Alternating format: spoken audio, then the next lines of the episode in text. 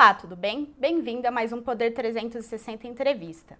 Eu sou Ludmila Rocha e converso hoje com o economista José Júlio Sena, que é chefe do Centro de Estudos Monetários do Instituto Brasileiro de Economia da Fundação Getúlio Vargas. Sena é PhD em Economia pela Universidade Johns Hopkins e já atuou como diretor do Banco Central. Muito obrigada por conversar com a gente. Prazer grande, Ludmila. Eu queria começar conversando a respeito do projeto de autonomia do Banco Central, que foi é, aprovado ontem pela Câmara e gerou aí bastante controvérsia ao longo dos últimos dias. Na opinião do senhor, essa é uma medida positiva para o Banco Central? Eu acho que é uma medida positiva para a economia brasileira, não é? é seguramente é positivo para o Banco Central, mas ela é principalmente positiva para a sociedade brasileira como um todo, para o nosso sistema econômico. É, dirigentes do Banco Central, é, quando operam sob é, uma autonomia concedida, evidentemente, pelo Poder Legislativo, ele opera melhor e obtém melhores resultados para a sociedade. Não é? Então, a grande tarefa de um Banco Central é manter é, o controle sobre o crescimento do ritmo de preços da economia, ou seja, o controle sobre a inflação. E os bancos centrais, de modo geral, o nosso não é exceção, ele faz isso mediante é, manipulação do instrumento fundamental da política monetária, que é a taxa básica de juros, no Brasil conhecido como a taxa Selic. Então, é, uma autoridade monetária tem que ter liberdade plena para agir quando entender que é uma coisa necessária. O Banco Central atua sempre de maneira reativa, responde ao que está acontecendo na economia e, diante de surgimento de pressões de inflação, é, o Banco Central tem que agir e elevar as taxas de juros. Na medida em que haja, junto aos participantes do mercado financeiro, da sociedade, a preocupação com a autonomia dos dirigentes da, da autoridade monetária, aí não vai funcionar direito, porque você não vai ter segurança de que as respostas corretas serão dadas a tempo, e então o objetivo de controlar a inflação fica prejudicada. Num regime autônomo, é, a coisa funciona melhor. Então eu acho bastante positivo, sim, indiscutivelmente, não há dúvida.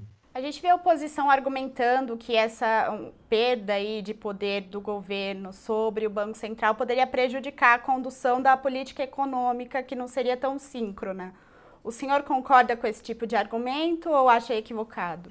Não seria tão síncrono, tão sincronizada, que você quer dizer, é, coordenação, né? É, Ludmila, eu já ouvi esse comentário, sim. É, tem muita gente que se preocupa com coordenação de política econômica. Eu, eu não gosto dessa preocupação, eu não tenho essa preocupação. Eu não acho que política econômica precise de, de sincronia, pelo menos no sentido que muita gente dá a esse raciocínio. É, vou dar um exemplo é, uma, uma, numa determinada economia, as autoridades fiscais né, é, decidem fazer uma expansão de gastos públicos. Então, a política fiscal é expansionista. Se o Banco Central entende que a política fiscal está excessivamente expansionista ele, e vai prejudicar o comportamento da inflação mais adiante, dado que o mandato principal do Banco Central é controlar a inflação, ele tem que reagir ele tem que se mostrar e tem que se opor ao que está sendo feito no lado fiscal. E, nesse sentido, isso é o oposto de coordenação. E tem muita gente que gosta da ideia de coordenação, porque se tem uma expansão fiscal, maravilha, então tenhamos também uma expansão monetária. Vai terminar mal uma história desse tipo. Durante a pandemia, no mundo inteiro, as políticas fiscais têm sido expansionistas e as políticas monetárias também. Mas nós estamos falando de um episódio que acontece a cada século, a cada 100 anos. É uma situação muito excepcional. Em alguns momentos, em período de normalidade, pode ser apropriado, sim, haver, é, digamos assim, uma, uma combinação de esforços numa mesma direção. Mas o ponto para o qual eu quero chamar a atenção é o seguinte: isso não é necessariamente verdade sempre. Não é sempre que a gente tem uma situação desse tipo. Na verdade, a expressão muito usada no meio econômico e financeiro e de autoridades monetárias, a expressão política monetária acomodatícia, deriva exatamente disso. Ou seja, você tem uma política fiscal de aumento de gastos e o Banco Central se acomoda, ou seja, ele não, ele não se opõe ao que está acontecendo. Muitas vezes isso não dá certo. Então, essa preocupação com coordenação, eu não tenho nenhuma e não acho que isso represente uma objeção relevante para essa questão da autonomia do Banco Central. O projeto ele incluiu, né, além do controle da inflação, o incentivo fomenta ao emprego como um dos objetivos do Banco Central. Que tipo de instrumento o Banco Central tem para atuar nessa área e como não haver um conflito entre os dois, né, entre o incentivo ao emprego e o controle do, de preços? Não, eu acompanhei, eu estava dizendo, eu acompanhei isso há muito tempo e acompanhei esse projeto específico desde o começo. E não tinha nada disso no projeto original. O Banco Central tem que ser, é, tem que se preocupar fundamentalmente em preservar a estabilidade do sistema financeiro e é, é, manter a estabilidade de preço, portanto, a estabilidade macroeconômica. Essa é a função básica de qualquer banco central. Muito bem. Nós praticamos aqui no Brasil o chamado regime de metas de inflação, famoso inflation target, né? Muito bem. É, sob esse regime, para não ficar uma coisa é, assim é, é, é radical, é, os bancos centrais que praticam esse regime, eles entendem que muitas vezes eles têm que abrir mão do cumprimento, do cumprimento imediato de uma meta de inflação, na medida em que eles entendam que para cumprir a meta de inflação precisa elevar excessivamente a taxa de juros, e isso pode prejudicar a atividade econômica, portanto, o emprego, né, que é o aspecto que você está me preocupando, me perguntando.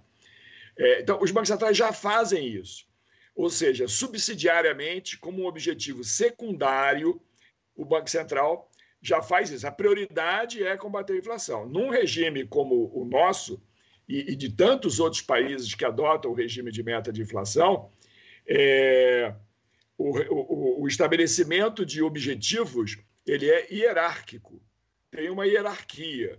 Em primeiro lugar, controlar a inflação. Em segundo lugar, tentar amenizar os ciclos econômicos, ou seja, impedindo desemprego em excesso ou desnecessário, passível de ser evitado, digamos assim.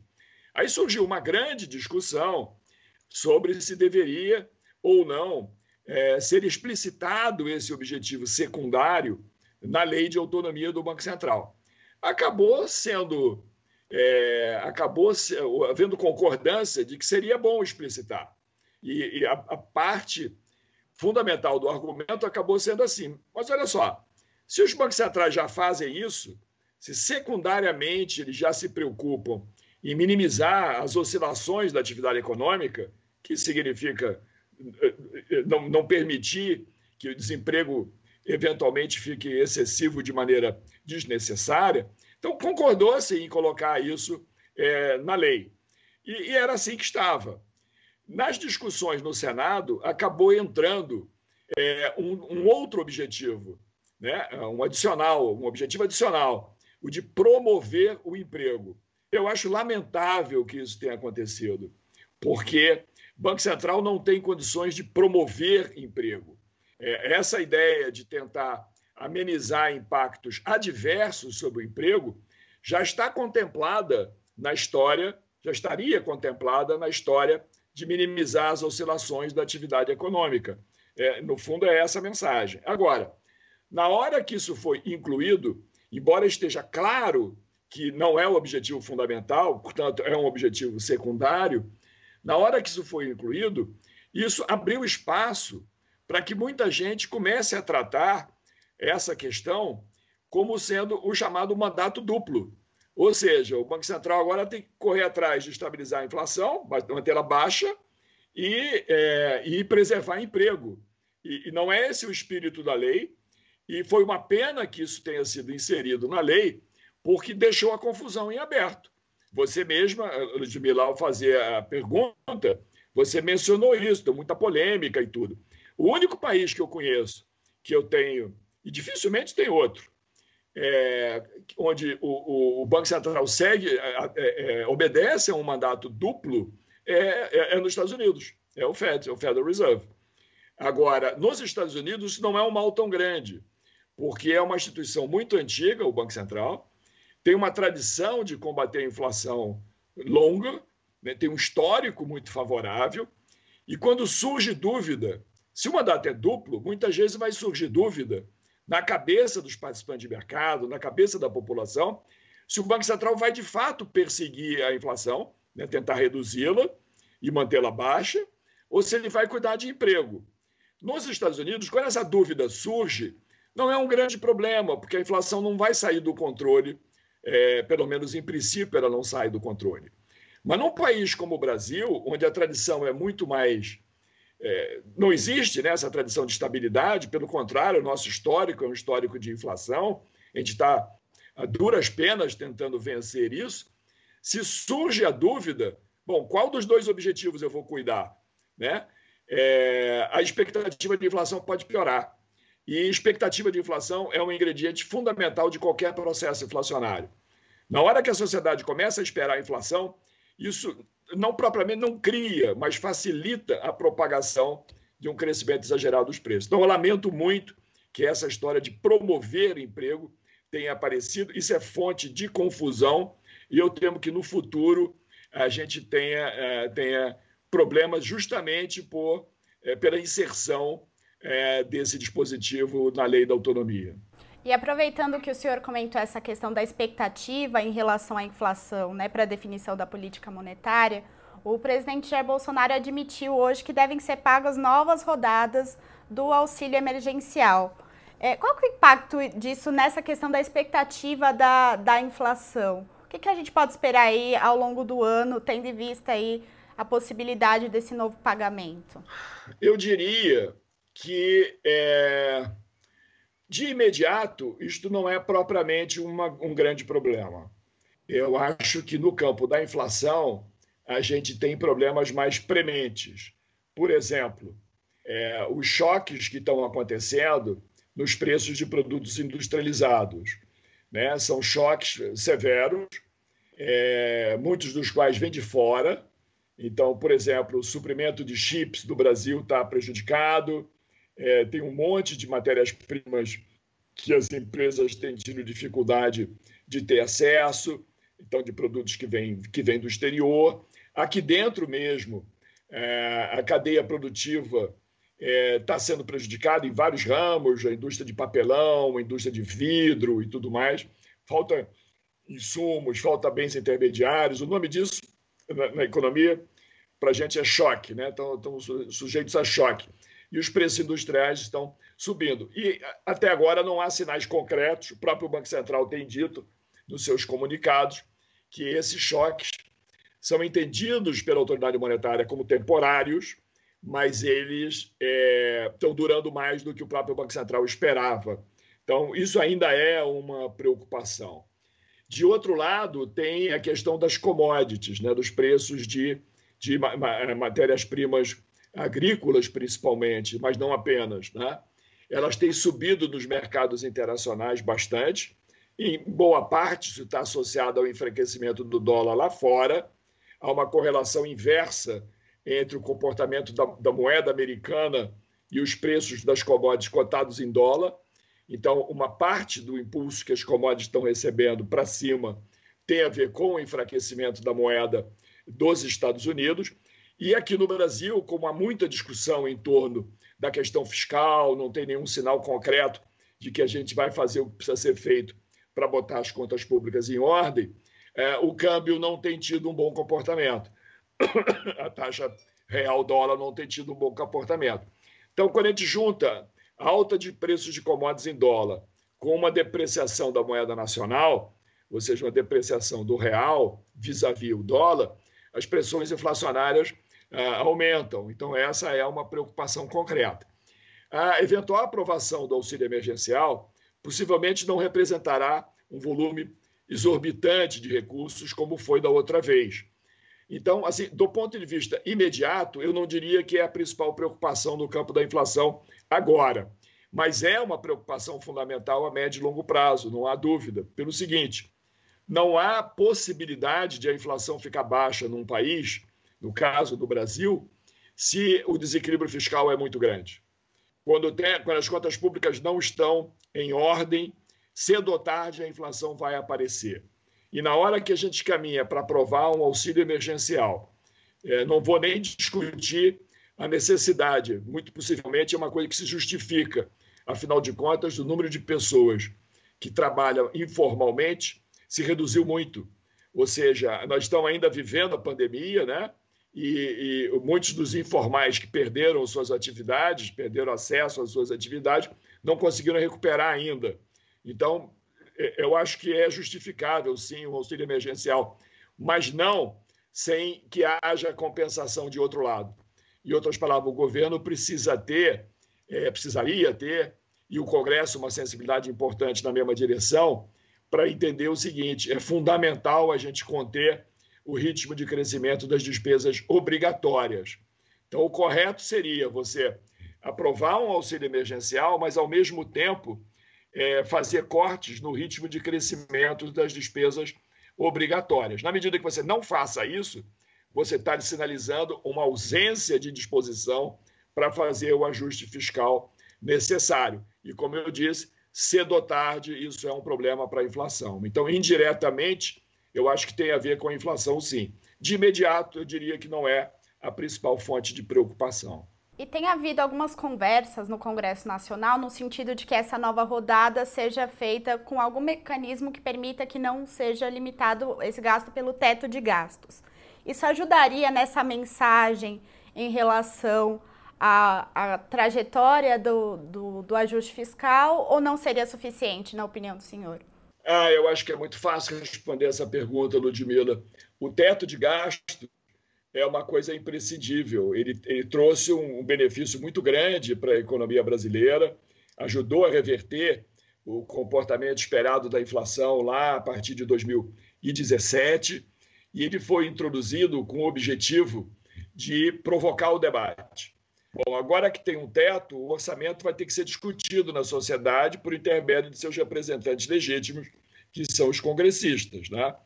É, lamentavelmente, essa discussão está sendo é, não está sendo proveitosa, porque as forças que têm mais poder político estão prevalecendo e, e têm evitado que cortes atinjam, é, por exemplo, servidores públicos ou categorias que nitidamente se beneficiam, têm, têm digamos assim, certos privilégios comparativamente aos trabalhadores do setor do setor privado. Então, é, o cabo de guerra nem se instalou direito e com isso as despesas obrigatórias crescem muito e as despesas discricionárias, aquelas que não são obrigatórias, mas se não fizer é muito ruim para o país, né? Elas estão encolhendo, encolhendo, encolhendo, encolhendo. Então, é, o teto de gasto está sendo respeitado. Então, é bom respeitar o teto de gasto? Eu acho que é, porque é a única âncora fiscal que a gente tem. Mas respeitar o teto de gasto sem ajustar as despesas obrigatórias, eu acho que não é certo. Então, na verdade, o resumo da resposta seria o seguinte: respeitar o teto de gastos é bom, mas não é suficiente. A gente precisa fazer muito mais. A gente precisa agir na direção que foi imaginada quando da introdução do teto. Ou seja, o orçamento agora a gente vai ter que arrumar uma maneira de caber um monte de coisa dentro. E é, as despesas obrigatórias não estão sendo é, contidas. Então, não é bom. A resposta é não, não, não, respeitar o teto de gasto não é suficiente. É fundamental, mas não é só disso que a gente precisa. E aí, complementando essa discussão que o senhor trouxe da gente não saber o quanto esses choques são temporários ou não, então havendo aí, talvez, provavelmente, uma alta da inflação ao longo do ano, mas ao mesmo tempo uma retomada da atividade econômica ainda muito devagar, quando que a gente espera que o Banco Central tenha alguma mudança em relação à taxa básica de juros? Olha, a discussão é uma discussão é, bastante complexa. É, eu estava iniciando é, meu, né, meu, na, na, época em que meu interesse estava no começo ainda por questões monetárias, eu ouvia muito dizer que política monetária é muito mais uma arte do que qualquer outra coisa. E é mesmo. Há momentos em que você tem que ser um verdadeiro artista para se equilibrar. A gente tem hoje uma fraqueza, como você disse, Ludmila, enorme da atividade econômica, Então, isso supostamente pressupõe ausência de aumento de juros, deixa a taxa de juros quieta lá no lugar em que ela está. Mas, por outro lado, a inflação está, é, como é que se diz? Ela está ganhando força, digamos assim. Em princípio, nós estamos diante de um fenômeno temporário. Em princípio. Mas fenômenos de surtos inflacionários muitas vezes adquirem dinâmica própria e, e, e mexem com é, algo a que nós nos referimos há pouco, as expectativas de inflação. Se as pessoas estão vendo que os preços estão subindo mais rapidamente do que eles esperavam, elas começam a ajustar seus preços, demandar ajustes de salários. O quadro econômico é muito, é muito precário para ajustes de salário agora.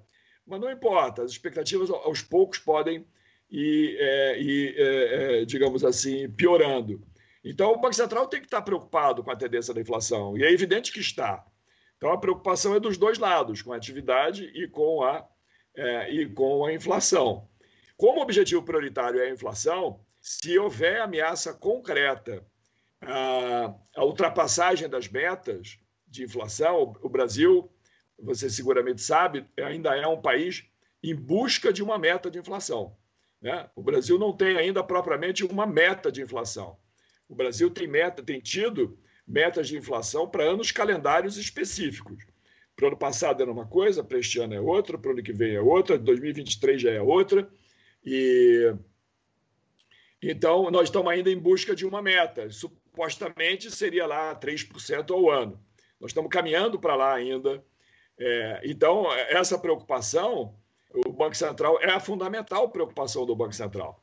Se ele entender que a famosa uh, ancoragem das expectativas de inflação, ou seja, expectativas de inflação bem comportadas, está sob ameaça e a própria inflação está com possibilidade de ficar acima dessa, dessas metas que são cadentes né, no Brasil de hoje, ele vai ter que agir e começar a subir. Eu diria que ele vai elevar a taxa de juros em março ou em maio. Não vai passar de maio, não. Ele vai precisar tomar alguma providência. Os juros nominais de 2% ao ano são muito baixos para esse quadro fiscal muito desequilibrado que a gente tem. E na presença de um choque, isso é uma coisa que fica ainda mais agravada. E além é, desses fatores que, que nós conversamos nessa última pergunta, o tamanho da dívida brasileira tem trazido aí uma discussão a respeito de dominância fiscal. O senhor acha que há esse risco esse ano de, de que a dominância fiscal seja um problema para o Banco Central ou esse debate é precipitado? Talvez seja precipitado, Ludmila. Essa é uma preocupação que a gente tem que ter sempre, porque é uma situação horrorosa, né? É uma situação, uma situação de dominância fiscal, uma situação em que o Banco Central perde totalmente o controle. Está né? Tá arriscado ele a subir o juro para controlar a inflação e piorar as coisas mais ainda porque como está todo mundo de olho na questão fiscal, muitos dirão assim: ah, bom, está subindo o juro, é mais despesa para o governo, agora mesmo que vai ficar desequilibrado o orçamento público e a coisa sai do controle. Então, é uma situação com a qual todo mundo tem que estar preocupado, não há a menor dúvida disso, mas acho que a gente ainda está longe disso ainda. A dívida pública é alta, é, o que assusta mais na dívida pública talvez não seja nem propriamente seus níveis, mas a velocidade com que a, a, a dívida pública tem subido nos últimos anos. Tá certo. Muito obrigada pela entrevista. Tá ótimo, Ludmila. Foi um prazer participar da entrevista com você. Obrigada a você que